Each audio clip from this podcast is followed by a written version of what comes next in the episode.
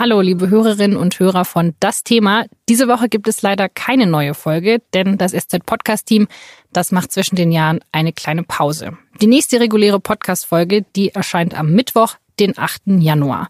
Aber bis dahin wollen wir Ihnen trotzdem noch was zum Hören bieten und haben deswegen einen Mitschnitt eines SZ Live Talks im Angebot. Und zwar mit Marietta Slomka, der Moderatorin des Heute-Journals. Sie war im November an der FU Berlin zu Gast und hat dort mit meinem SZ-Kollegen Nico Fried und mit Margret Lünenburg von der FU Berlin gesprochen. In der Unterhaltung geht es um aktuelle Herausforderungen an den politischen Journalismus, um das Heute-Journal und Marietta Slomka erzählt, wieso sie komplett auf Social Media verzichtet. Viel Spaß beim Hören.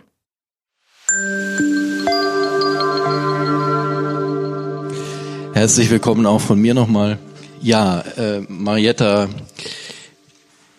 die erste Frage ist natürlich wichtig, die muss sitzen. Es ist die einzige, die ich vorher ausformuliere. Das mal kein Zitat Haben Sie mal gesagt, das ist ein Zitat. Und da habe ich mir natürlich viele Gedanken gemacht über die erste Frage und jetzt möchte ich sie gerne stellen. Sitzen Sie bequem?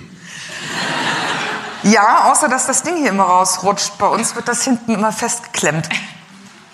Sie haben sitzungsfreie äh, sitzungsfreie, sage ich schon, Bundestags verpestet, wie ich bin, äh, ähm, sendungsfreie Woche. Schauen Sie trotzdem heute Journal und Tagesthemen? Äh, beides nicht, ehrlich gesagt. Aber heute Journal schaue ich dann schon. Also in den Wochen, denen ich selbst, ähm, weil gestern Abend habe ich Tagesthemen geschaut, weil das heute Journal kam irgendwie später, das passte nicht so richtig. Das ist gut. Gab es in den Tagesthemen einen Beitrag, wo Sie gesagt hätten, den hätte ich auch gern gehabt?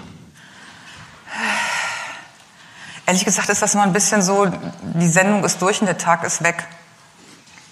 Also das ist einfach im Aktuellen. Man ist in dem Tag drin und, kämpft sich durch diesen Wust und in dem Moment, wo es abgesendet ist, in Anführungsstrichen, außer es ist was wirklich Großes, Gravierendes passiert auf der Welt, ähm, ist dann auch nicht so alt wie die Sendung von gestern oder wie die Zeitung von gestern scheint auch psychische Entlastung von Journalismus zu sein. Gleichwohl lassen Sie uns einen Eindruck davon haben. Wie sieht ein typischer Arbeitstag aus? Wie organisieren Sie die Masse an Ereignissen, an politischen Gegenständen, national, international, so dass es am Ende genau ein Heute-Journal gibt? Also es ist in der Tat immer erstaunlich, dass tatsächlich der ganze Tag dann doch eine halbe Stunde passt. Und ähm, das ein großer Teil des Tages ähm, geht dafür drauf, zu diskutieren also auch wirklich heftig zu diskutieren und, und freundschaftlich zu streiten, weil natürlich unterschiedliche Themen gegeneinander stehen und ähm, die Hälfte ist mal vorgeplant an einem normalen Tag, die andere Hälfte kommt so rein. Und wenn dann Herr Trump aufwacht, dann kommt noch mal ganz viel rein. Aber manchmal ähm, wird dann natürlich auch alles über den Haufen geworfen.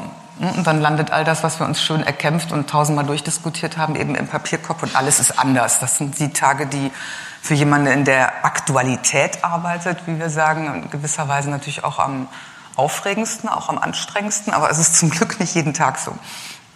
Aber es wird eben auch wirklich viel diskutiert und die einen meinen das und dann will der Auslandsplaner aber noch die schöne Reportage aus Chile, die vorbereitet wurde. Und dann gibt es natürlich auch Begründungen wie, aber wir haben da unseren Korrespondenten hingeschickt, das könnt ihr doch jetzt nicht einfach in den Papier Papierkorb werfen. Also es sind natürlich auch solche Überlegungen, die manchmal eine Rolle spielen. Und beim Fernsehen spielt natürlich auch mal eine Rolle, wo haben wir welche Bilder. Also man kann schlecht über etwas berichten, von dem man überhaupt keine Kamera vor Ort hat. Und so setzt sich dann am Ende Stück für Stück der Tag zusammen. Welche Rolle spielt dabei die Orientierung an Kollegen? Die Tagesthemen wurden gerade angesprochen, die sind nun später, aber ansonsten sozusagen das Kennen des Programms. Bei den Kontroversen, die Sie schildern, ich würde als Beobachterin aus der anderen Perspektive sagen, ist ja doch ein erstaunlicher Konsens, medienübergreifend immer wieder, was relevanten The Themen des Tages sind. Also die Homogenität, die am Ende dabei äh, entsteht, ist äh, beachtlich. Also es, ja, es gibt aber auch Tage, da sehen die Kollegen den Tag ganz anders als wir. Ähm, aber an Tagen, wo etwas Größeres auf der Welt passiert, ist dann in der Tat eine Homogenität, was natürlich auch einfach damit zusammenhängt, dass es journalistische Auswahlkriterien gibt, die wir nicht allein erfunden haben, sondern dann werden auch die Zeitungen oder beziehungsweise Online-Dienste und, und Online-Medien ebenfalls das gleiche Thema hochsetzen. Man hatte ja, also ich zumindest früher die Vorstellung, die, diese Nachrichtenmagazine wie heute Journal und Tagesthemen werden von einer Redaktion gemacht und dann schwebt der Moderator ein, lässt sich die äh, geschriebenen Moderationen vorlegen, wird geschminkt und geht ins Studio und gibt dem Ganzen sein oder ihr Gesicht. Sie arbeiten aber richtig gehend als Redakteurin. Ja klar, tagsüber ich bin, ja, bin mit. also nicht Sprecherin, auch wenn das manchmal so genannt wird. Das ärgert mich dann immer so ein bisschen, aber das kriegt man auch aus den Leuten irgendwie nicht raus. Sondern ähm, Redakteurin im Studio. Das heißt, ähm, ich sitze natürlich den ganzen Tag mit dabei und ähm, schreibe selbstverständlich auch jeden Text, den ich dann abends absondere, selber. Also ich glaube, ich habe noch keinen einzigen Satz jemals vorgelesen, der nicht, der nicht von mir war. Also es ist eben anders als in der Tagesschau, wo Sprecher bestellt werden, die ähm, Texte der Redakteure vorlesen. Bei uns ist eigentlich die Show am Abend das, der geringste Teil des Arbeitstages und auch das, was am wenigsten Arbeit macht. Aber gleichwohl sind Sie damit das Gesicht, ein Gesicht äh, des Magazins. Ich habe auf diese Re Reportagereisen verwiesen, die dann auch mit Ihrem Namen ich vermarktet werden. Ich dann auch selber werden. Texte und schneide und nicht dann nur durchs Bild laufe, ja. Ja, aber ähm, es ist schon auch ihr Gesicht, ihre Person, mit der es sozusagen verkauft wird, sichtbar gemacht wird. Wie verträgt sich das Ideal Detached Observer, also distanziert beobachten zu sein, mit so einer starken, auch personalgebundenen Präsenz, Sichtbarkeit? Ähm, die ist im Heute-Journal auch gewollt. Also sonst könnte man ja auch sagen, wir machen, haben gar keine Moderatoren, braucht man nicht, kann das weg. Und ähm, Wolf von Lejewski, der noch der Elder Statesman war der Moderator, als ich anfing heute Journal, sagt man, es ist eine Moderatoren-Sendung. Das heißt, es wird auch gewünscht, dass unterschiedliche Köpfe, unterschiedliche Personalities im, im, Stil, im Duktus, in der Art, wie man textet, in der Art, wie man Interviews führt und so weiter, die Sendung auch mit, mit prägen. Das polarisiert natürlich auch. Also klar gibt es auch Zuschauer, die einen partout nicht leiden können dann aber erstaunlicherweise trotzdem noch irgendwie einschalten, hopefully. Und, und andere, die sagen, ja, ich gucke besonders dann gerne. Also das ist dann quasi die Verantwortung, die zusätzlich auf den Schultern des Moderators hängt. Die Sendung zu prägen, ohne jetzt daraus eine Marietta Sonker Show zu machen. Denn das ist es natürlich nicht, das heute Journal. Jetzt haben wir in den vergangenen Jahren ähm, erlebt, dass es eine öffentliche Diskussion angefeuert, vor allem aus dem rechtspopulistischen Raum gibt, über die Medien insgesamt, aber insbesondere auch über den öffentlichen rechtlichen Rundfunk, über Lügenpresse ist da das Stichwort.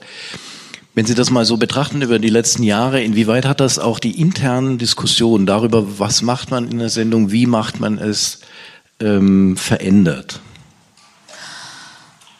Ja, das ist natürlich ein weites Feld. Also im Prinzip darf es das nicht verändern, weil unsere Kriterien, was wir interessant, was wir spannend finden, welche Themen wir für wichtig halten, wo wir Hintergründe setzen. Das ist eigentlich auch mal der Anspruch der Sendung zu erklären und, und hintergründig zu sein und nicht nur zu sagen, was ist, sondern auch warum und wie kam es dazu sollten eigentlich unabhängig von aktuellen parteipolitischen Strömungen sein. Aber klar, wenn man so massiv und systematisch angegriffen wird, ähm, geht das an der Redaktion auch nicht spurlos vorbei. Also einerseits ist der Wunsch da, fair zu sein und ausgewogen, also jedem auch eine Stimme zu geben. Gleichzeitig ähm, haben wir natürlich auch ähm, Haltungen und ähm, Maßstäbe, nach denen wir auswählen und was wir für richtig und für falsch halten.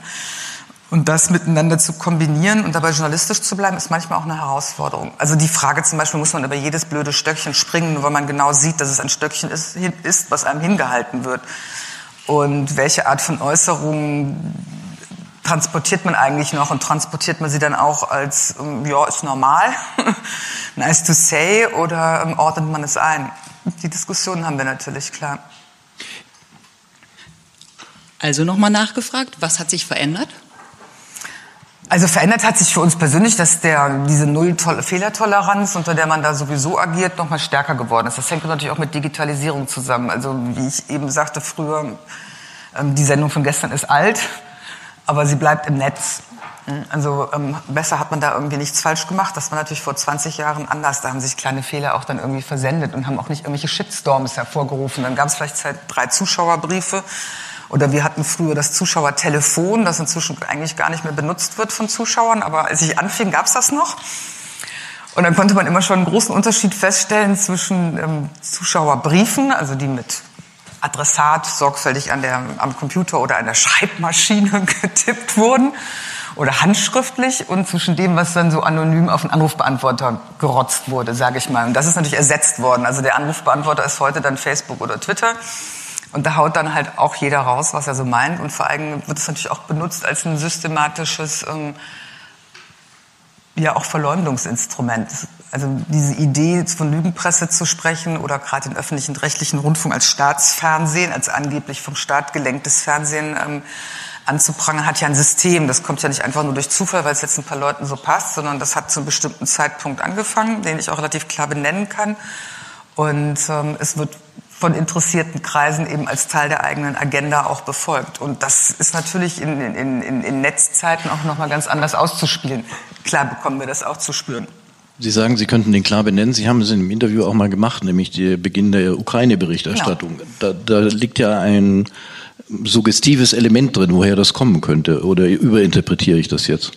Nee, das ist kein suggestives Element, sondern das haben wir, glaube ich, relativ klar gespürt. Anfangs wussten wir gar nicht, wie uns geschah, weil ich dachte, Moment mal, ein ausländischer Konflikt, also man das dann relativ lange macht, und ich bin dann schon relativ lang dabei, hat man so ein Gefühl dafür, was deutsche Zuschauer besonders aufregt, also was so klassische Aufregerthemen sind, wo dann auch die Stimmung kontrovers ist und wo man dann auch beschimpft wird, was ja in Ordnung ist, beschimpft zu werden gehört irgendwie zum Teil des Jobs.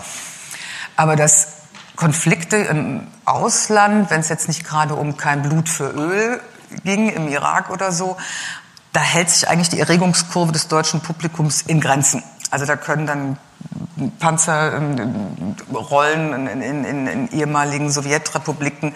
Da regt sich jetzt die deutsche Bevölkerung nicht so wahnsinnig auf, dass dann plötzlich die Kommentarspalten volllaufen. Und beim Ukraine-Konflikt war das komplett anders.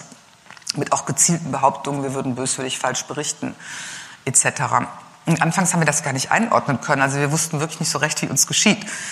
Bis irgendwann ein, ein Kollege von uns in der Tür stand, den Tag werde ich auch nicht vergessen, an einer Konferenz und sagte, ihr glaubt doch nicht, dass das Zufall ist. Das ist doch orchestriert. Hier findet doch was statt.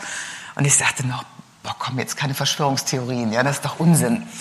Aber irgendwann hat man gemerkt, dass es eben kein Unsinn ist und dass es in dem Fall eben dann von dem, was die Süddeutsche Zeitung als Petersburger Trolle ähm, äh, irgendwann berichtete und, und öffentlich machte, da sehr gezielt am Start war. Und damit ging das los. Kann man das, äh, oder anders gefragt, wie wirkt sich das dann aus? Denn also ich kann mich auch erinnern an Diskussionen gerade in Verbindung mit dem Ukraine-Konflikt und der Haltung zu Russland. Das ist ja ein, sagen wir mal, ein Thema, was in Deutschland durchaus auch kontrovers diskutiert wird, mal ganz unabhängig davon, ob es äh, orchestrierte Reaktionen gibt. Ähm, berücksichtigt man das dann stärker in den Konferenzen? Wir müssen hier auch mal die Gegenseite deutlicher zu Wort kommen lassen und, und solche Reaktionen? Ja, doch, das spielt eine Rolle. Das geht ja nicht ganz an einem vorbei. Die Wirkung auf den Hinterkopf hat es. Mhm, Finde ich schon, dass das eine Wirkung auf den Hinterkopf hat. Wobei beim Ukraine-Konflikt wir, glaube ich, am Anfang sogar noch relativ intensiv darüber berichteten, welche Perspektive Russland hat. Man kann das natürlich von verschiedenen Seiten betrachten mit NATO-Erweiterung und wenn man das dann in einem multipol multipolaren internationalen System sieht, wer hier welche Bedürfnisse nach einem Sicherheitskordon hat oder nach Containment hat. Also das lässt sich ja auf, einer, auf unterschiedlichen Ebenen ähm, betrachten, ohne jetzt in die Details des Ukraine-Konflikts gehen zu wollen. Man kommt aber auch dann irgendwann an einen Punkt, wo man sagt, wir können jetzt hier nicht uns so beeinflussen lassen lassen. Also wir müssen es schon so machen, wie wir es für richtig halten. Wie das Stöckchen, über das man nicht ständig springt, nur wenn man provoziert wird, dazu zu springen. Sie haben jetzt stark die sozusagen negative Seite der Beschimpfung, der orchestrierten Kritik ähm, herausgehoben. Wenn wir auf das gesamte Spektrum an ja, Interaktion mit dem Publikum, Kommunikation mit dem Publikum äh, schauen, also dass andere Erwartungen an Fernsehprogrammen gestellt werden mit Blick auf die ja, Interaktivität, Dialogizität. Äh, welche Rolle spielt es für Sie? Welche Rolle spielt es für Ihre Redaktion? Ich habe gesehen, Sie selbst sind, wenn ich es richtig sehe, gar nicht auf Social Media unterwegs oder fast gar nicht. Bewusst ähm, bewusst sich dagegen zu entscheiden? Vielleicht lassen Sie uns da ein bisschen zu wissen. Na, das Heute-Journal ist schon auf Social Media unterwegs. Also ähm, da kommen natürlich auch dann diverse Tätigkeiten hinzu. Also Mittwochs ist zum Beispiel mal Instagram-Tag, da nimmt man auch verschiedene Videos auf und ähm, natürlich twittert die Redaktion und so weiter. Ich habe mich für mich selbst schon vor langem, noch bevor das losging, dass ähm, das Internet auch als, als Verleumdungsinstrument benutzt wurde, dagegen entschieden, das persönlich zu machen Weil ich finde, ich bin an 150 Tagen im Jahr auf Sendung und ich wollte nicht noch an den restlichen 100 Tagen genau auch noch auf Sendung sein und rund um die Uhr in einem Kommunikationsprozess. Ähm, Im Nachhinein bin ich darüber sehr froh, weil die Art von Plattform, die man natürlich mit einem prominenten Namen in einem, Multimedi also in einem, im politisch-medialen Kon ähm, Kontext bieten würde, dann auch noch als Frau, da kann man sich ungefähr vorstellen, womit man es da zu tun hat. Und das wollte ich mir jetzt ähm, persönlich nicht auch noch jeden Tag geben. Als prominente Person bietet man in den sozialen Medien schnell eine große Bühne für jeden, der sich mal auskotzen möchte. Zum Beispiel. Zitat. Zitat. Ähm, es gibt ja ganz interessante Untersuchungen übrigens. Ähm, ich glaube, in Großbritannien wurde so eine Studie gemacht, welche die zehn, waren es jetzt Blogger oder waren es Twitter-Accounts, ich kann es nicht genau mehr zitieren, die am schlimmsten von Shitstorms und, und Unflätigkeiten belastet werden. Und die ersten neun waren Frauen und der zehnte war ein schwuler Mann. Also von daher hat man eine ungefähre Vorstellung, womit man dann so zu tun bekommt. Das kann man dann durchhalten, wenn man möchte und es auch als persönliches Instrument natürlich auch nutzen. Das ist eine, keine Einbahnstraße. Ich hatte da keine Lust zu. Sie haben völlig recht, dass äh, Angriffe im Netz äh, Frauen in ganz besonderem Maße treffen. Sie haben nun eine recht prominente Bühne auf dem Bildschirm. Gleichwohl heißt das ja, sich aus einem bestimmten diskursiven Raum auch rauszunehmen. Also damit gibt es sozusagen Exklusionsmechanismen. Nee, es kann ja jeder diskutieren, der möchte und das erreicht uns ja auch, aber ich muss das dann nicht unbedingt als Privatperson machen. Ich finde es auch so ein bisschen schräg, dass man dann irgendwann an einen Punkt kommt, wo man sich quasi dafür rechtfertigen muss, warum man jetzt nicht aktive Content-Lieferin für ähm, US-Medienkonzerne ist. Das ist dann schon noch meiner eigenen Entscheidung ähm, überlassen, ob ich mit jedem Einzelnen dann auch noch einen Diskurs führen will. Zusätzlich zu den ganzen Briefen, die man beantwortet und zusätzlich zu den ganzen Kommentarspalten, die von uns moderiert werden, etc. Wir müssen jetzt mal eins klären. Sie haben einen anonymen Twitter-Account, auf dem Sie lesen, aber nicht aktiv genau, ich bin schreiben. So ein Ei. Es gibt ein aber auch einen Twitter-Account Marietta Slomka, der folgt zwei Personen und hat 2761 Follower, jedenfalls heute Morgen, unter anderem äh, den, den Bundesaußenminister. War das vielleicht mal so eine äh, aus Versehen Anmeldung, nee, nee. die dann vergessen wurde? Oder? Nee, das war, um den Namen zu belegen. Wobei es gibt auch, glaube ich, irgendwelche Fake-Accounts, auch, auch zahlreich, die aber dann halbwegs versierte Netz-User als solche auch erkennen. Und das ähm, ist gekoppelt mit dem Twitter-Account der Redaktion. Da läuft das dann ja. quasi rein und raus. Ich kümmere mich da aber gar nicht drum. Das, das ist auch für jeden sofort begreifbar, der sich das anguckt, dass dies ein Twitter-Account ist, das vom ZDF hergestellt wird, aber nicht von mir persönlich bespielt wird.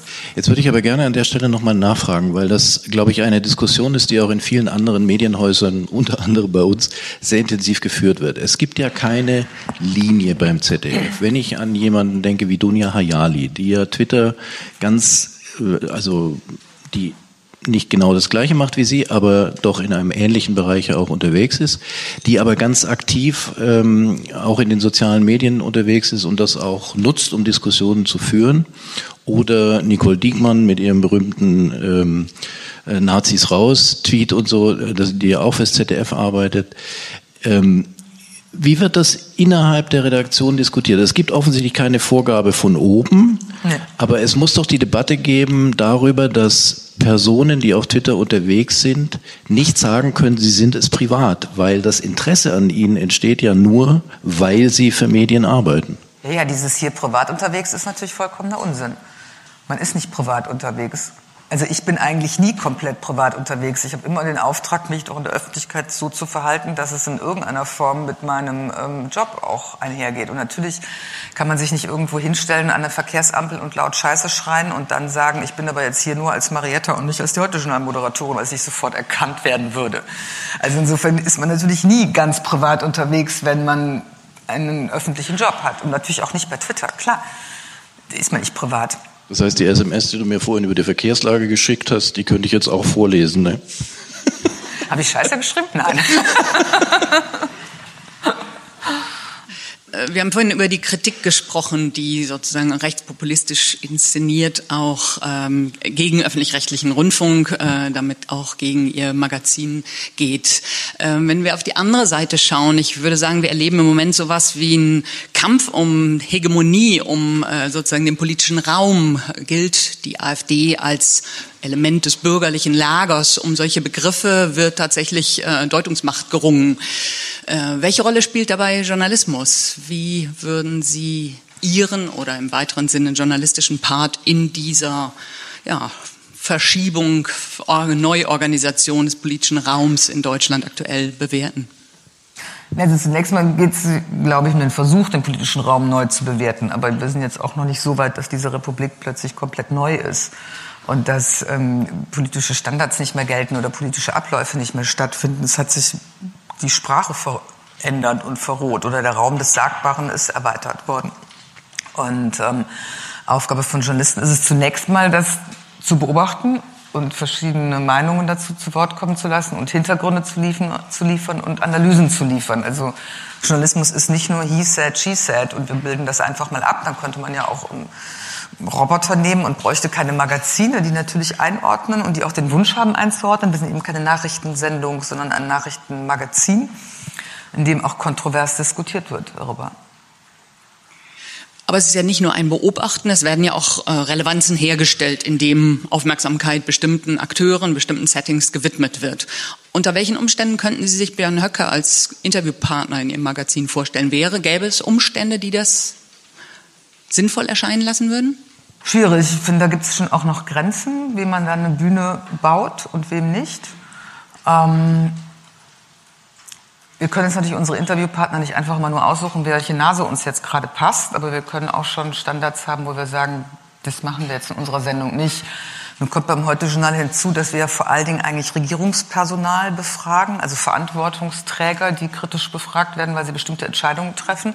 In dem Maße, in dem eine Partei in diesem Bereich vordringt, wird sich natürlich auch ändern, wer im Heute-Journal dann zum Interview kommt. Schwierig. Ja. Aber ich finde es auch faszinierend, dass wir jetzt irgendwie, glaube ich, schon seit zehn Minuten, kaum saß ich hier über die AfD reden. Hm? Also als, als gäbe es quasi auch nichts anderes mehr. Und das hat natürlich auch was mit Aufmerksamkeitsökonomie zu tun. Also wer sich mhm. besonders laut ist und wer besonders viele Tabus bricht und wer besonders aggressiv auftritt, bekommt dann eben auch sehr viel öffentlichen Raum. Ob das immer so richtig ist, ähm, kann man dann auch hinterfragen. Aber auch das ist schwierig. Davon können wir uns natürlich auch nicht ganz frei machen. Naja, ich glaube gar nicht, dass wir das hier ähm, als exklusiven Fokus betrachten. Es gibt ja durchaus eine Debatte darum, wie weit durch die Platzierung von AfD-Vertretern in politischen Talkformaten äh, sozusagen auch ein Maß an Sichtbarkeit und Relevanz auch medial spezifisch erzeugt wurde. Also Bedeutung durch Journalismus eben auch hergestellt wird und nicht nur betrachtet wird, was ist. Ja, ja, wobei unsere Talk-Kollegen dann durchaus auch aufzählen können, wer wie wo oft war. Und dann ist es gar nicht mehr so viel und dass die Aufmerksamkeit dann eben zum Teil auch eine andere ist. Aber würde man es nicht tun, hieße es, hier wird ein Teil der Bevölkerung ausgeschlossen. Ne? Und damit sind sie dann in einem ganz, ganz schwierigen ähm, Diskussionsbereich, auf den es, finde ich, auch keine einfachen Antworten gibt und auch keine, ähm, so muss man es machen und, und so nicht. Jetzt sitzen Sie als stärkste Oppositionspartei im Bundestag, wenn dann der öffentlich-rechtliche Rundfunk sagt, ne, bei uns dürfen die nicht mehr in die Talkshows, auch schwierig. Ne? Aber es gibt keine redaktionelle Vereinbarung sozusagen, dass äh, AfD-Politiker nicht interviewt werden im, nee. äh, im Heute-Journal jetzt. Mhm. Ich würde gerne ähm, auch, weil wir ja gesagt haben, Journalismus, äh, ist das Journalismus oder kann das weg? Kommen auf ein Zitat des Kollegen äh, Kleber, der gesagt hat, unsere Interviews führen wir immer aus der Position des Zweiflers. Inwieweit besteht dabei auch die Gefahr, auch gerade bei besonders hart geführten Interviews, mit beizutragen zu so einem Grundverständnis ähm, der Politik als etwas Schlechtes? Also man sollte jetzt möglichst nett sein, damit die Politikverdrossenheit nicht wächst. Das wäre dann sozusagen die Konsequenz daraus. Nee, das glaube ich nicht. Also Politik bedeutet ja, sich auseinanderzusetzen und Kritik auszuhalten und zu diskutieren. Und die meisten Politiker, die zu uns kommen, sind ja auch in innerparteilichen Streitigkeiten und Diskussionen auch wirklich gestellt und halten das erstmal durch. Und wenn man Politik versteht in einer Demokratie als das Beschaffen von Mehrheiten und das Organisieren von Mehrheiten und das auch Bohren dicker Bretter und nicht als ein Durchregieren ähm, nach dem Führerprinzip, dann muss man eben auch aushalten, dass einem kritische Fragen gestellt werden, solange die fair formuliert sind und solange es um Sachfragen dabei geht.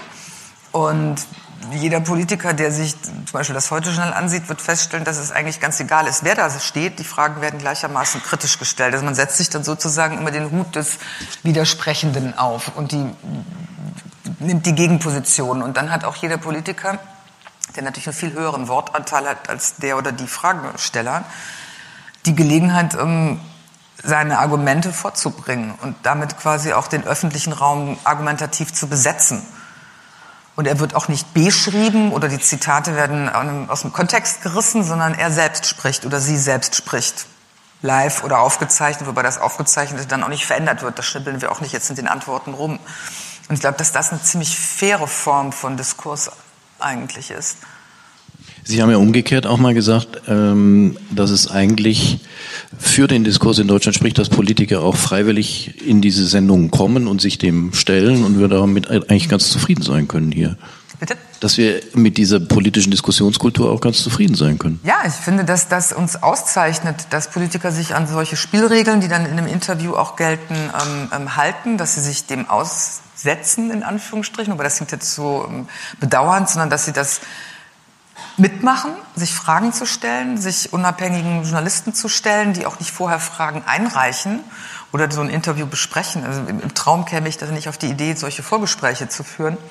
Sondern bei den Vorgesprächen, wenn wir aufzeichnen, geht es dann meistens um das Wetter oder ähm, um die Terminlage und ähnliches und dann geht's los. Und dann weiß derjenige oder diejenige auch nicht, was da als erste Frage kommt. Und ich finde, dass das eine ähm, demokratische Qualität ist, das auch auszuhalten. Eine, eine Kleinigkeit hätte ich gerne noch gefragt, weil Sie sagten, die Politiker haben den höheren Wortanteil. Aber Sie haben das letzte Wort. Und gelegentlich hängen, glaube ich, Sie wie auch der Kollege Kleber noch manchmal so ein verbales Schweineschwänzchen hinten dran. Mit so einem leicht kommentierenden. Nee, das mache ich nicht. Machen Sie nicht? Nein, ich okay. sage immer nur Danke für das Gespräch. Okay. Bestenfalls sage ich, ähm, das werden wir weiter beobachten oder so etwas. Ja. Aber ich kommentiere Interviews nicht ab. Müssen Sie sich das verkneifen? Nö, ich finde, das steht dann eigentlich meistens für sich selbst, was jemand sagt. Und jemand, je nachdem, wie das Interview gelaufen ist, hat jeder, der sich das dann ansieht, auch seine eigenen Vorstellungen davon, wie es gelaufen ist. Vielleicht ist es kein Kommentieren, äh, Augenbrauen oder Mimik spricht natürlich auch in einem gewissen Maße. Gibt es rückblickend ein Interview, wo Sie denken, ach, da ähm, hätte ich nachhaken müssen, da fehlte was, da war ich nicht in Form? Was sind da Kriterien für gelungenes und weniger gelungenes Politikinterview? Ach, eigentlich fast immer, weil die Zeit immer so schnell rum ist. Also wir haben ja wirklich auch relativ kurze Gespräche. Ähm, das sind fünf Minuten, das sind vier Minuten mal sechs Minuten. Wenn es aus dem Ruder läuft, dann auch mal sieben Minuten. Und die sind verdammt schnell rum. Und fast immer habe ich das Gefühl, an der Stelle hätte man unbedingt noch mal nachhaken müssen. Und warum hattest du diese eine Minute mehr nicht? Am schlechtesten sind eigentlich Interviews, und das ist gerne bei Kanzlerinnen-Interviews der Fall, wo das so eine Tour d'Horizon wird dann hat man, oder auch bei ausländischen Staatsgästen, dann hat man ähm, diese große Person selten und dann muss alles abgefragt werden, ne? von Hölzchen über Stöckchen und dann ist da noch die Außenpolitik und dann noch die Innenpolitik und da ist der aktuelle Streit in der Partei und, und, und, und, und. Und dann hat man fünf, sechs Themen und das ist vollkommen klar, was da in sechs, sieben Minuten passiert, nämlich dass eigentlich zu keinem Thema wirklich intensiv gesprochen wird. Das ist eigentlich immer schlecht. Am besten sind eigentlich Interviews mit einem Politiker oder einer Politikerin, wenn erstens wirklich was los ist, also nicht nur so allgemein, jetzt reden wir mal über eine Steuerreform, sondern ähm, wenn es Drama gibt, also wenn eine Jamaika-Koalition geplatzt ist oder wenn ein, ein parteiinterner Streit ist oder wenn es zu einem bestimmten Thema ein, eine sehr kontroverse Entscheidung gibt und man auf diesem einen Punkt dann wirklich minutenlang herumreitet und sich von verschiedensten Seiten dem nähert, dann ist da eigentlich am meisten Dynamik drin. Das ist viel besser als diese, und jetzt fragen wir das noch, und das muss ja auch noch besprochen werden. Und wenn beim Wiederholen von, äh, Sie haben meine Frage leider nicht beantwortet, Annegret Kramp-Karrenbauer erlebte ich es beim letzten Mal mit, gleichwohl ein Statement kommt, was mit der Frage nichts zu tun hat. What comes next? Ja, dann hat man es markiert. Ne? Also das ist natürlich auch jedem selbst überlassen, was er sagt oder nicht sagt. Und ähm, dann einzuhaken und zu sagen, das war jetzt leider keine Antwort auf meine Frage, ist natürlich dann auch ein Instrument, das man als, als Journalist in dem Moment hat. Also im Zweifelsfall haben die Zuschauer es selbst mitbekommen, dass die Frage nicht beantwortet wurde. Aber man kann ja noch mal darauf hinweisen, für den Fall, dass irgendjemand vielleicht gerade nicht ganz aufmerksam war. Und dann ähm, ist das eine Form, sich, finde ich, als Journalist dann auch zu wehren gegen das Nichtbeantworten von Fragen. Aber es ist ja nicht unhöflich. Ja, es ist einfach eine Feststellung. Ich finde ja bei Frau Kramp-Karrenbauer kann man feststellen, dass es noch so eine neue Form gibt. Also neu ist sie auch nicht, aber ähm, des Ausweichens, weil sie immer sagt, es geht nicht um das und das, sondern es geht, also meistens geht es nicht um sie, weil meistens wird sie ja gefragt, wann werden Sie jetzt Bundeskanzlerin? Und dann sagt sie, es geht nicht darum, wann ich Bundeskanzlerin werde. Das ist aber auch so eine Art Ausweichen eigentlich. Ne? Na ja, gut, aber was soll sie natürlich, wenn man mal ehrlich ist, antworten auf die Frage, werden Sie Bundeskanzlerin? Also man muss sich ja auch selbst überlegen, würde ich als Politiker in der Situation, also würde ich jetzt als Herr Habeck zum Beispiel sagen, ja, ich werde Kanzlerkandidat, das geht ja gar nicht. Also erstens mal muss er das mit seiner Partei absprechen. Zweitens hat er eine Partnerin an seiner Seite, die da mit Fug und Recht sagen könnte, warum nicht ich? Und drittens wäre es peinlich, wenn die Grünen in, in den Stimmen wieder runtergehen und nicht bei 22 Prozent sind, sondern wieder bei ihrer Kernwahlwählerschaft von, sagen wir mal, 10 Prozent. Dann hat man sich natürlich auch so ein bisschen lächerlich gemacht, wenn man die große Kanzlerkandidatur ausgerufen hat. Erfahrung, die die FDP zum Beispiel gemacht hat, die auch eine Zeit lang mal auf einer großen Wolke ritt und dann wurde es dann irgendwann auch wieder dünn. Das kann natürlich da auch passieren. Also man hat ja auch ein Verständnis dafür, warum Politiker in manchen Situationen auf manches nicht antworten. Aber es gibt doch sehr graduelle Unterschiede des grundsätzlich nicht Beantwortens oder des Statements, die sehr floskelhaft sind, abzuliefern. Und das zu durchbrechen, zumindest zu versuchen, ist dann auch Teil einer Aufgabe für ein Interview. Also die Antwort besteht dann in der Art, wie jemand eine Frage nicht beantwortet, auch mal. Gelegentlich. Gelegentlich, ja. Sie haben vorhin gesagt, dass Sie keine Vorgespräche führen, also keine inhaltlichen oder sagen, ähm, was die erste Frage sein wird. Ähm, es gibt ja aber Nachgespräche, gerade bei aufgezeichneten Interviews. Ein ganz berühmtes hat Ihr Kollege Kleber geführt mit Horst Seehofer, der dann erst so richtig losgelegt hat gegen den damaligen nordrhein-westfälischen CDU-Spitzenkandidaten Norbert Röttgen. Und dann, als der Herr Kleber gesagt hat, wie schade, dass das jetzt danach war, hat er den berühmten Satz gesagt, das können Sie alles senden. Haben Sie auch solche Nachgespräche schon geführt, wo Sie gedacht haben, das wäre jetzt aber schön, wenn wir das senden könnten? Ja, also da gab es immer wieder Momente, wo man dann auch merkt, dass wenn die Anspannung von dem Gegenüber abfällt, also auch, auch für die, diejenigen, die befragt werden, ist das eine anstrengende Situation, ähm, dann lockerer spricht oder humoriger spricht oder auch über dies oder jenes nochmal Einblicke gewährt, wobei da werden jetzt auch keine Riesengeheimnisse in der Regel ähm, über Satellitenleitung abgesondert. Das ist, glaube ich, immer was anderes, wenn man jemandem direkt gegenübersteht, was ich viel angenehmer fände, aber wir können die Nummer nicht alle nach Mainz einladen.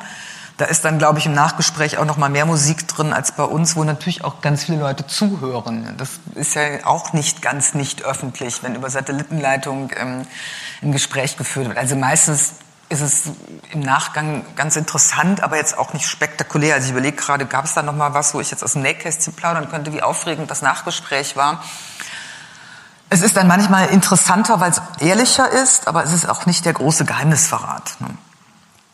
Gab es bei dem berühmten Sigmar Gabriel-Interview eigentlich ein Nachgespräch oder ist der gleich weggelaufen? Ach, das war live, ja. Das war auch Teil des okay, Problems. Ja. Mhm. wegen dieser versetzten, wegen der versetzten Ton. Das war auch noch ein Problem. Das, das, ist aber meistens so, dass man einen Versatz hat und darum zum Teil der Eindruck entsteht, da reden zwei gleichzeitig, können die sich nicht zusammenreißen oder warum quatscht die dem jetzt dann da an der Stelle rein? Das kommt auch zum Teil, weil es da zwei, drei, manchmal mehr Sekunden gibt, bis der andere einen hört. Also es ist wirklich ein, technisch, ein technisches Problem an der Stelle. Aber in dem Fall war das ähm, schwierig, weil der Bericht nicht kam, der eigentlich davor gesendet werden sollte von diesem Parteitag, von dieser Delegiertenkonferenz, in der auch ganz viel Kritik von SPD-Mitgliedern geübt wurde die man natürlich gerne vorher präsentiert hätte, bevor man einen Politiker danach befragt, weshalb er dann aber... Sie es nicht alles machen müssen. Ja, weshalb er als erstes sagen konnte, ah, Sie haben wohl alles hier nicht mitgekriegt, war alles super was er so in der Form, glaube ich, nicht gesagt hätte, wenn vorher vier ähm, Genossen da abgebildet worden wären, die schon mal sagten, was sie alles gerade nicht so super finden. Also es war in vieler Hinsicht ein bisschen doof gelaufen. ähm, so sehr ich verstehen kann, dass Sie damit nicht so glücklich waren, ist es für uns natürlich total interessantes Material, weil gemeinhin ist so eine Interviewsituation halt eine Bühne, bei der zwei miteinander eine Verabredung haben, nicht Fragen abgesprochen, aber eine klare Verabredung zu den Konventionen, wie man da miteinander umgeht. Äh, Sigmar Gabriel hat diese Konvention dann nun mal ähm, über Bord geworfen. Es war schon eine andere Tonalität, eine andere Intensität. Damit kann man doch auch verstehen, dass für Zuschauende äh, dieses sozusagen inszenierte Arrangement eines Interview-Settings auch als extreme Vertrautheit, extreme Nähe, äh, sozusagen Zusammengehörigkeit auch wahrgenommen wird. Wie können Sie selbst damit umgehen, nicht zu viel Nähe zum Politikbetrieb zu haben, wenn das täglich in den Sendewochen äh, Ihre Gesprächspartner sind?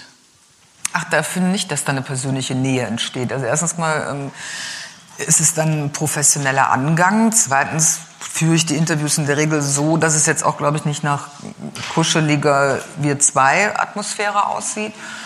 Und dann ist da ja auch ein räumlicher Abstand. Also das, was ich einerseits bedauere, dass mir mit der oder diejenige nicht direkt gegenübersteht und man dann viel besser auch mit Körperhaltung arbeiten kann, als wenn ähm, beide in so ein schwarzes Loch reinreden, ist da doch eine große Distanz. Und ähm, abgesehen davon, dass bei Aufzeichnungen da mal kurz im Vorgespräch irgendwie freundlich übers Wetter geplaudert wird, entsteht da auch kein Miteinander. Das ist für Politkorrespondenten in Berlin, glaube ich, viel schwieriger als für mich, die da noch recht weit entfernt sieht und in ihrer Freizeit jetzt hier in Berlin auch nicht äh, Bier trinken mit Politikern um die Häuser zieht, sondern da ist eine große Distanz und ein, ein Sie in jeder Hinsicht. Es gibt einen großen Unterschied bei Politikerinterviews zwischen Fernsehen und Print. Da seid ihr im Vorteil. Bei euch ist es unmittelbar und kann nicht mehr geändert werden, während Printinterviews ja immer zur Autorisierung gegeben werden. Und deswegen sind Interviews mit Angela Merkel zum Beispiel in der Regel stinklangweilig, weil da so viele Leute noch drüber gehen. Ähm, gibt es einen Politiker, eine Politikerin, die Sie schon lange interviewen wollten, der aber einfach hat sich noch nicht ergeben oder ist nicht gekommen? Nee, eigentlich nicht. Also jetzt zu den großen Wunschkandidaten, wo man sagt, da sind wir jetzt seit Jahr und Tag dran. Also ich würde gerne Macron mal interviewen. Ich hätte gerne Theresa May in den Phasen, in denen sie sich da von einem Drama zum nächsten bewegte, interviewt. Also eigentlich ist es immer der an dem Tag, den man haben möchte, der die handelnde Person des Tages ist. Und dann kriegen wir natürlich jede Menge Absagen. Also ich bereite mich manchmal auf drei verschiedene Interviews vor und alle drei nacheinander plopp, plopp, plopp sagen ab, weil keine Zeit, keine Lust, kein ich weiß nicht. Ist jeder Interviewte im Heute-Journal von der Redaktion angefragt oder kommt es nicht auch vor, dass die Pressestelle anruft, zum Beispiel jetzt im Falle Kram-Karrenbauer und sagt, wenn Sie Interesse haben, heute nachzufragen zum Syrien-Plan, dann stünde die Ministerin zur Verfügung? Das kommt auch manchmal vor. Das ist bei uns ja auch so. Naja, das heißt aber nicht, dass wir das dann auch machen. Also ähm, manchmal tut man das, weil man eben sagt, ja, wären wir jetzt auch von allein drauf gekommen, aber danke für das Angebot. Also wenn ein Finanzminister den Haushalt vorlegt oder so, dann ist klar, dass das Finanzministerium auch ein Interesse daran hat, dass das dann in den großen Abendsendungen auch stattfindet. Aber dann, dann ist bei Olaf Scholz wahrscheinlich oft die, die Diskussion in der Redaktion, ob das, das, das will. Also da sind wir dann frei in der Entscheidung. Also wir lassen uns da niemanden aufdrängen. Man muss jetzt aber auch nicht krampfhaft, nur weil eine ähm, Pressestelle angerufen und gesagt hat, übrigens Frau so und so oder Herr so und so stünden zur Verfügung, auch sagen, oh Gott, nein, wenn die sich schon anbieten, dann machen wir das nicht, weil die Gestaltung obliegt dann auch immer noch uns selber. Aber meistens sind eigentlich wir diejenigen, die anfragen und auch gern schon mal einen Tag vorher. Das ist auch, kommt auch nicht immer alles nur ganz überraschend hoch, wie geschieht uns aus dem Tag heraus. Aber da sind wir frei, das zu entscheiden. Zugegeben würde sich Frau Merkel anbieten, was sie nie tut, würden wir, glaube ich, nicht sagen, nein, heute nicht. Aber dass damit Telegenität und äh, Eloquenz von Politikern zu einem relevanten Kriterium wird, also für Sie als Selektionskriterium, wie langweilig will man es haben, aber damit natürlich auch für ja sozusagen möglichen politischen Erfolg ist sozusagen schon eine Logik, die immanent da eingeschrieben ist. Nee, also wenn wir danach auswählen würden, hätten wir es dann auch irgendwann schwer zu sagen, wer passt uns jetzt und wer ist jetzt besonders ähm, offen in Interviews oder formuliert besonders ähm, mediengerecht oder ähm, fernsehgerecht. Also das ist jetzt eigentlich weniger das Kriterium, sondern ist das an dem Tag ein interessanter Vorstoß. Gibt es einen Konflikt, zu dem man befragen kann? Gibt es Gegenpositionen? Also es macht zum Beispiel relativ wenig Spaß, einen Politiker zu fragen, bei dem gerade alles ganz glatt und super läuft weil da fehlt es dann auch einfach an Reibung und, und, und Möglichkeiten. Also jetzt einfach mal aus dem Tag, weil jetzt, keine Ahnung, Herr Habeck irgendwie telegen ist, jetzt einfach einen Grünen zu befragen, wenn bei denen gerade nichts los ist, macht dann auch keinen Sinn. Sondern es richtet sich dann schon auch nach aktuellen Ereignissen, nach, nach Problemen, nach denen man fragen kann, etc. Aber Von Habeck ist eben erfolgreich, auch weil er eine ganz gute Figur abgibt. Und ja klar, aber gern auch nicht. Ne? Das ist ja dann auch eine Frage, wie das Publikum reagiert und wen man als Partei auswählt und nach vorne ins Schaufenster stellt. Die SPD hatte immer ein großes Talent, viele Jahre darin, Leute, die sie selber wahnsinnig mochten, als Genossen untereinander ins Schaufenster zu stellen. Man erinnert sich an Herrn Scharping oder so, die dann medial sich eher schwer taten. Aber das ist ja nicht unsere Entscheidung. Das ist ja dann wirklich eine Entscheidung von, von politischen Parteien, wen sie als Galionsfigur in die Schlacht stecken. Man hatte früher äh, oder man hat früher häufig davon gelesen, dass es nach Interviews oder auch bestimmten Fernsehsendungen oder Beiträgen in Magazinen Kritik aus dem berühmten Fernsehrat gab. Und deswegen gab es ja auch immer die Diskussion, äh, macht es eigentlich Sinn, den politisch äh, zu besetzen? Da hat sich nicht so wahnsinnig viel geändert, ein bisschen schon.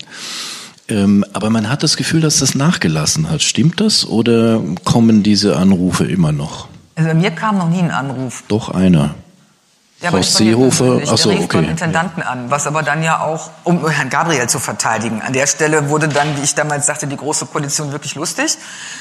Aber das hat ja auch jetzt weder unseren Intendanten schwer beeindruckt, noch wurde das in irgendeiner Form von meinen Vorgesetzten negativ an mich herangetragen. Ähm, aber bei mir äh, kommt das eigentlich nicht an. Und auch, was Sie so hören aus dem redaktionellen Umfeld oder aus der Hausleitung oder wie immer man das nennen möchte, ist das weniger geworden? Es war wirklich noch nie viel. Also es war nicht, dass vor 17 Jahren ständig mir irgendjemand mitteilte, da hat sich jetzt Fernsehratsmitglied XY gemeldet. Mir hat der damalige Intendant mal gesagt, ähm, ach, die Beschwerden kommen von allen Seiten, machen Sie sich keine Gedanken, dann läuft alles gut, aber diese Beschwerden wurden nie an mich weitergetragen. Also das hat überhaupt nie stattgefunden und das ist insofern auch nicht weniger geworden, weil es vorher auch nicht mehr war. Ähm, mit dem Hinweis darauf, dass wir gleich gerne die Runde öffnen, Sie also schon mal Fragen überlegen können, will ich gerne Sie auch äh, Richtung Audience, Richtung Ihrem, diesem Publikum äh, richten. Wenn man hier in die Runde schaut, äh, ist das nicht gerade das durchschnittliche Alter des, des Zuschauers oder der Zuschauerin des Heute-Journals. Das Oxford Center for the Study of Journalism hat sich zu, hat öffentlich-rechtlichen Rundfunk europaweit beforscht, auch den deutschen und sagt old, well educated and politically diverse, wobei sie mit dem diversen politischen Menschen in Deutschland nicht ganz so sicher sind. Aber ne, eher alte, ähm, eher besser gebildete sind diejenigen, die vom öffentlich-rechtlichen Fernsehen erreicht werden. Was tun Sie? Was diskutiert das äh, die Redaktion, um jüngere Publikumselemente zu erreichen? Also die Frage ist auch alt, wenn man an Junge herankommt. Wird immer schlimmer? Ja, ich weiß es gar nicht. Also als ich anfing beim öffentlich-rechtlichen Rundfunk nach dem Volontariat, was jetzt echt schon ziemlich lang her ist, und ähm, kriegte ich auch von Kollegen, die dann zu den privaten Fernsehanstalten, die damals noch das, der große, die große Konkurrenz waren. Inzwischen reden wir, glaube ich, dann eher über, über Internetformate und Online-Formate. Gab es auch schon diese Rede, ach, von wegen, da sterben doch die Zuschauer weg und ähm, was willst du denn da eigentlich noch? Ne? Aber die Zuschauer starben nicht. Also uns gibt's immer noch und die, die starben, wuchsen nach. Und im Moment naja, also, und im äh, Moment haben wir eher so einen Hoch, wo ich auch manchmal staunend davor sitze und feststelle, dass wir Reichweiten und ähm, Marktanteile haben so hoch wie Mitte der 90er Jahre. Das heißt, dass auch offenbar die Diskursintensität im öffentlichen Raum, also im, im politischen Raum, doch auch wieder zu einem verstärkten Suchen nach Orientierung in den Medien führt. Und wir können uns da gerade gar nicht beklagen. Aber darauf kann man sich natürlich auch nicht ausruhen, ist klar. Dann habe auch ich während meines Studiums, obwohl es da noch hauptsächlich drei, vier Kanäle plus ein bisschen RTL und so gab, auch nicht Abend für Abend analog um 21.45 Uhr vor meinem Röhrenfernseher gesessen. Ja? Also in dem Alter hat man einfach auch was anderes zu tun.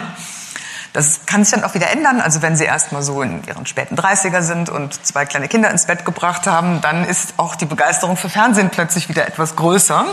Warten Sie es ab. Aber die Medienforschung äh, würde Ihnen da nicht ganz so viel Hoffnung geben. Also diejenigen, die aus dem linearen Fernsehen ausgestiegen sind, ähm, also Generationen, die ähm, äh, werden ihr Glück da nicht besonders Aber Sie wahrscheinlich dann wieder suchen. Zum Teil in, in Mediatheken oder rufen ab. Also das, das zu ähm, befördern ist wichtig. Ansonsten muss man sich natürlich überlegen, auf welchen Plattformen man unterwegs ist. Natürlich können wir uns nicht hinsetzen und sagen, ach, wir machen einfach mal alles so weiter und brauchen wir alles nicht. Die Frage stellt sich bei Zeitungen genauso, in, in vieler Hinsicht dramatischer als bei uns, weil eben ein ganzes Geschäftsmodell da dran hängt. Da sind wir natürlich privilegiert.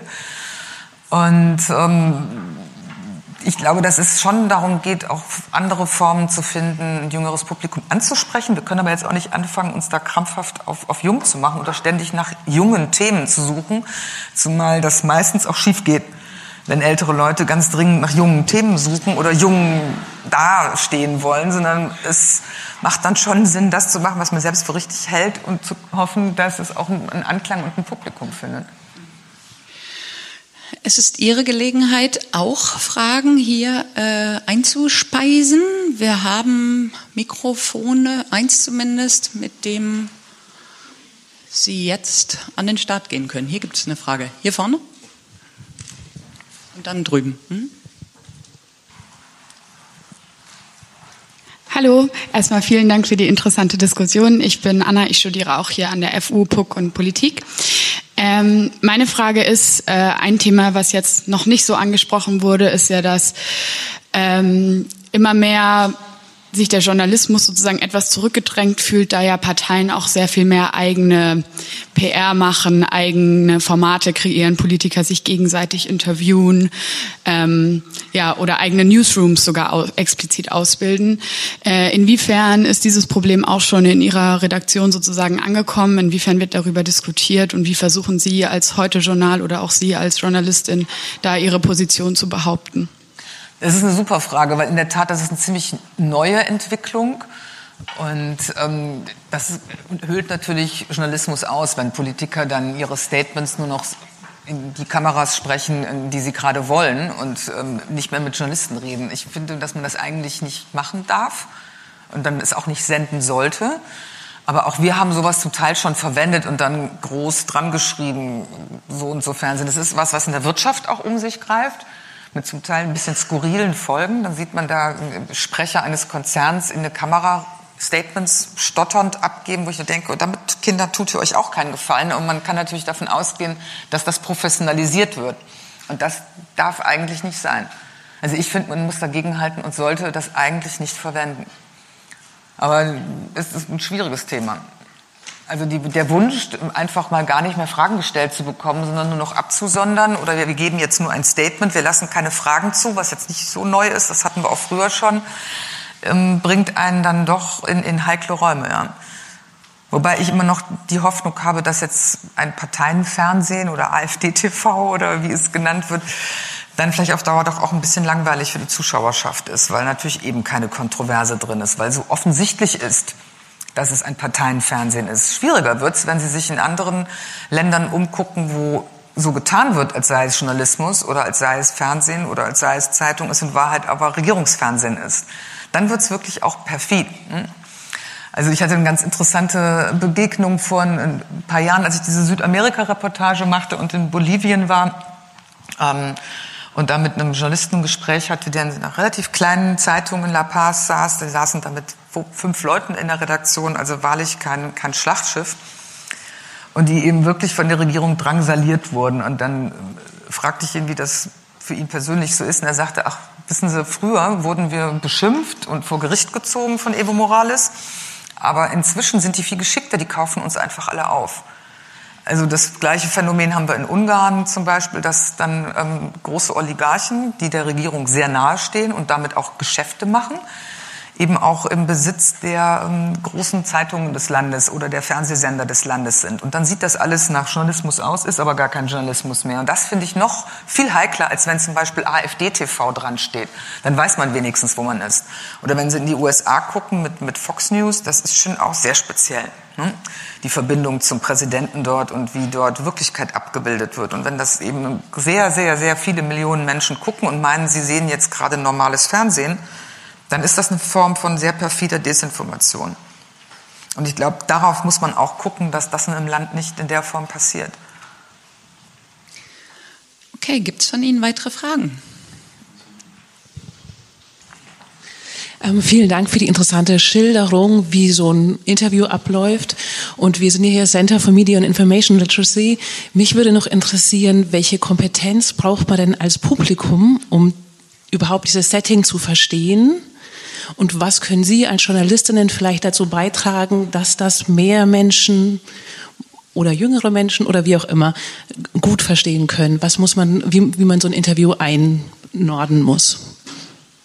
Ja, das ist was, was mich auch immer wieder beschäftigt, warum man immer wieder doch auch die Frage bekommt, ähm, warum waren Sie denn so unfreundlich oder ähm, wenn ich einen SPD-Politiker interviewe, kann ich davon ausgehen, dass es danach Kritik gibt, das ist ja eine Schwarze, ne? die ist ja total rechts. Und wenn man jemanden vom anderen politischen Spektrum interviewt, dann kann Sie mit Sicherheit davon ausgehen, dass es Zuschauer gibt, die das dann auch in den sozialen Medien oder äußern oder Post schreiben, dass das ja was wie linksgrün versifft wir beim ZDF sind, während wir früher das Adenauer Fernsehen waren, also angeblich total schwarz. Das ist alles Unsinn, aber damit werden sie immer wieder konfrontiert. Also dieses Setting, was Sie sagen, der Journalist hat sozusagen die kleine Kappe des Teufelchens, das immer böse Fragen stellt, auf, egal wer ihm gegenüberstellt und vertritt immer eine Gegenmeinung, wird nicht von jedem verstanden. Es wird aber auch nicht von jedem verstanden, dass wir, ähm, nein, weder vom Kanzleramt noch von der CIA gesteuert werden. Es wird auch nicht von jedem verstanden, dass wir Texte selber schreiben. Also dieses, Sie sprechen Nachrichten und abends pudern Sie sich die Nase und setzen da rein. Das wird schon auch von vielen so angenommen. Oder ähm, dürfen Sie denn überhaupt sagen, was Sie wollen? Oder äh, bereichen Sie die Fragen vorher ein? Das sind Fragen, die immer wieder kommen. Ich weiß nicht, wie ich das lösen soll.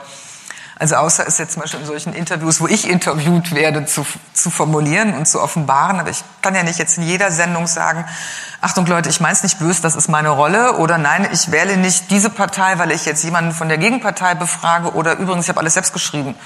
Es geht ja nicht.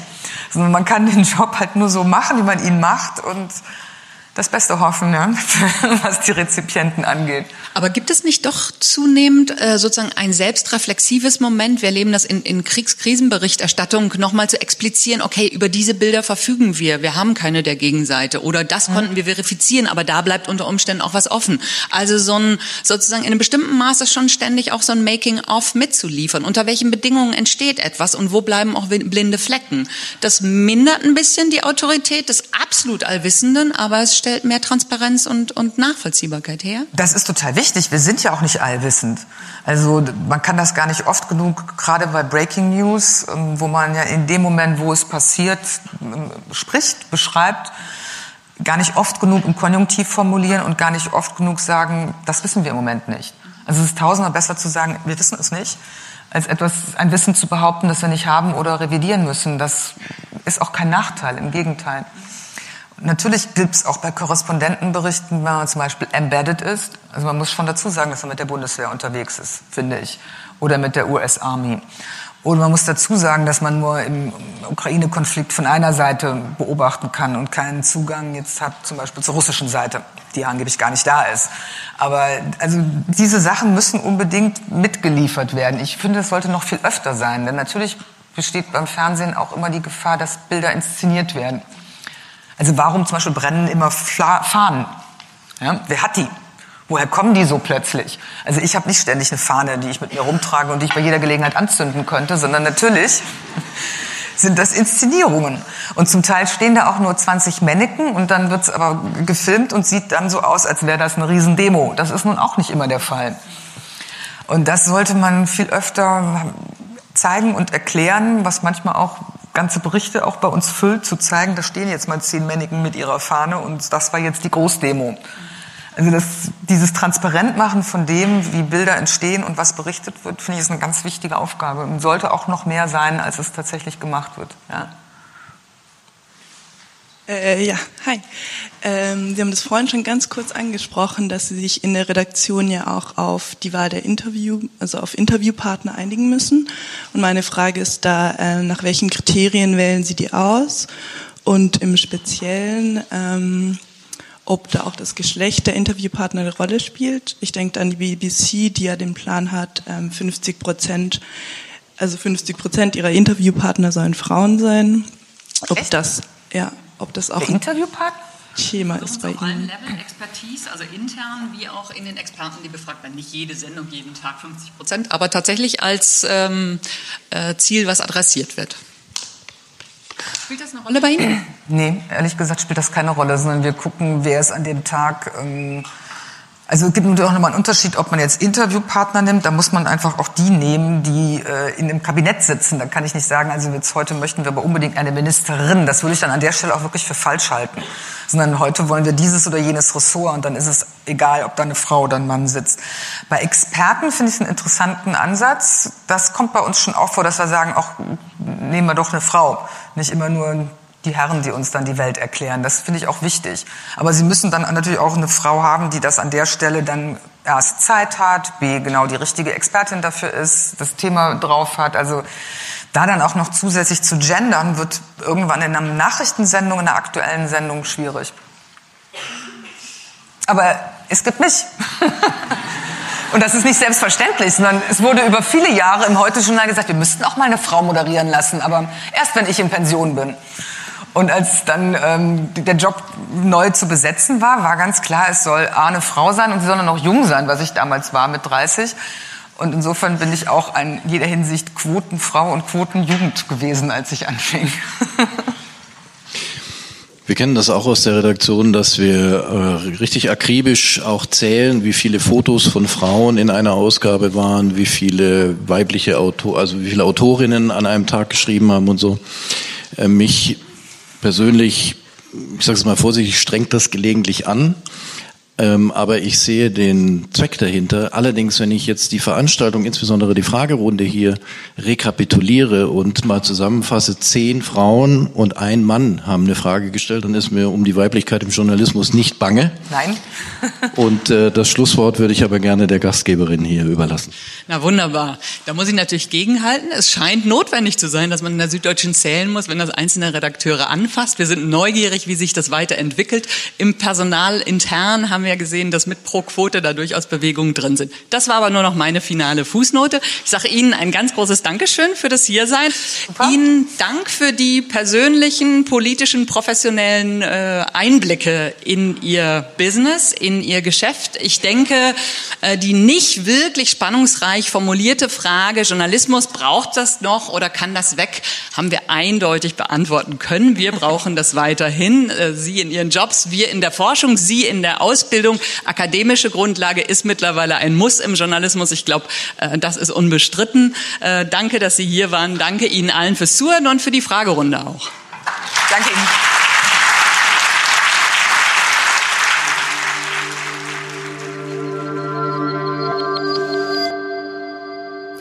Das war die SZ-Diskussion zwischen Marietta Slomka, Nico Fried und Margret Lünenborg an der FU Berlin. Wie zu Anfang schon gesagt, das Thema macht gerade Winterpause. Ab dem 8. Januar sind wir wieder mit neuen Folgen für Sie da. Nächste Woche finden Sie hier wieder eine Folge in diesem Format. Da spricht Oliver Welke an der LMU München darüber, was Satire eigentlich darf. Sie können uns natürlich auch während der Winterpause eine E-Mail schreiben unter podcast.sz.de. Ansonsten wünsche ich Ihnen schöne Feiertage und bis bald.